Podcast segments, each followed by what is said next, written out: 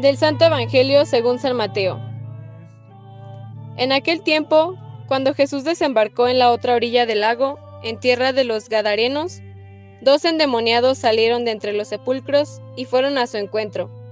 Eran tan feroces que nadie se atrevía a pasar por aquel camino. Los endemoniados le gritaron a Jesús, ¿Qué quieres de nosotros, Hijo de Dios?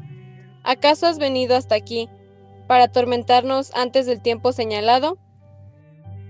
No lejos de ahí, había una numerosa piara de cerdos que estaban comiendo. Los demonios le suplicaron a Jesús, Si vienes a echarnos fuera, mándanos entrar en esos cerdos. Él les respondió, Está bien. Entonces los demonios salieron de los hombres, se metieron en los cerdos, y toda la piara se precipitó en el lago por un despeñadero y los cerdos se ahogaron. Los que cuidaban los cerdos huyeron hacia la ciudad a dar parte de todos aquellos acontecimientos y de lo sucedido a los endemoniados. Entonces salió toda la gente de la ciudad al encuentro de Jesús, y al verlo le suplicaron que se fuera de su territorio. Palabra del Señor.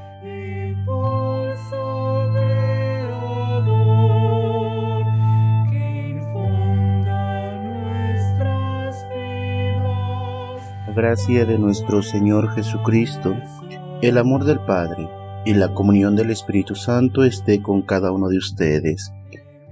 Muy buen día, queridos hermanos, les saludo en Cristo Jesús. Las lecturas de estos días parecen que siguen una misma dirección. Todas de una manera de otra hablan de salir y de lo que puede pasar en el camino. Salir es siempre arriesgado el que sale se tiene que enfrentar a lo desconocido, y eso siempre nos resulta difícil. Preferimos atenernos a lo conocido, al ámbito en lo que nos sentimos seguros y a salvo. A veces las circunstancias de la vida nos empujan a salir de nuestro ámbito de seguridad, de nuestra casa. Es el caso de Agar y su hijo. Abraham se ve forzado, aunque eso no lo exime de culpa, de su casa por los celos de Sara que quiere asegurar el futuro de su hijo. Pretende que sea el único heredero.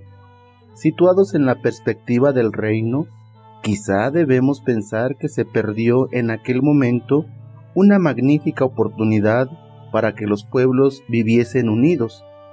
Quizá si Agar se hubiera quedado en la casa de Abraham con su hijo, que convivía normalmente con el hijo de Sara, hoy serían diferentes las relaciones entre los israelitas y los árabes. Quizá porque son dos pueblos que son hermanos. ¿Qué pueblo no son hermanos si partimos de la base que todos somos hijos de Dios? Pero eso es hacer política ficción. Lo cierto es que Agar se ve empujada al desierto con el agua justa para sobrevivir llega a una situación de desespero.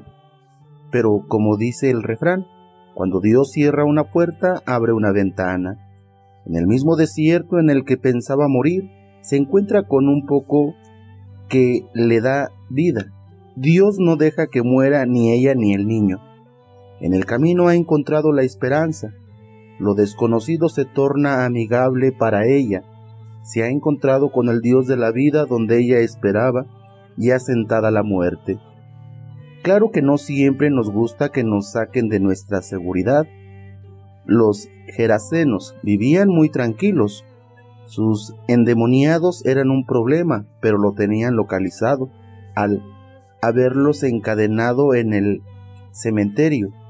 Los gerasenos vivían tranquilos, no habían pensado que para Jesús, el enviado de Dios, la salud, la vida, de aquellos endemoniados era más importante que todos los cerdos del pueblo. Quizá fuera posible que los gerasenos deseen verse libres de los endemoniados, pero no al precio de perder su riqueza, su comodidad, su seguridad. Era preferible que aquellos hombres sufriesen. Sí, ese era el precio a pagar por vivir bien.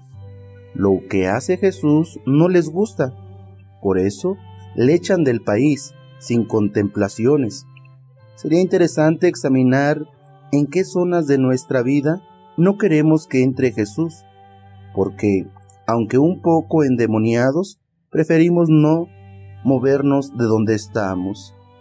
Queridos hermanos, que la gracia de nuestro Señor Jesucristo nos acompañe a lo largo de nuestra vida, que siempre experimentemos su presencia. Que así sea.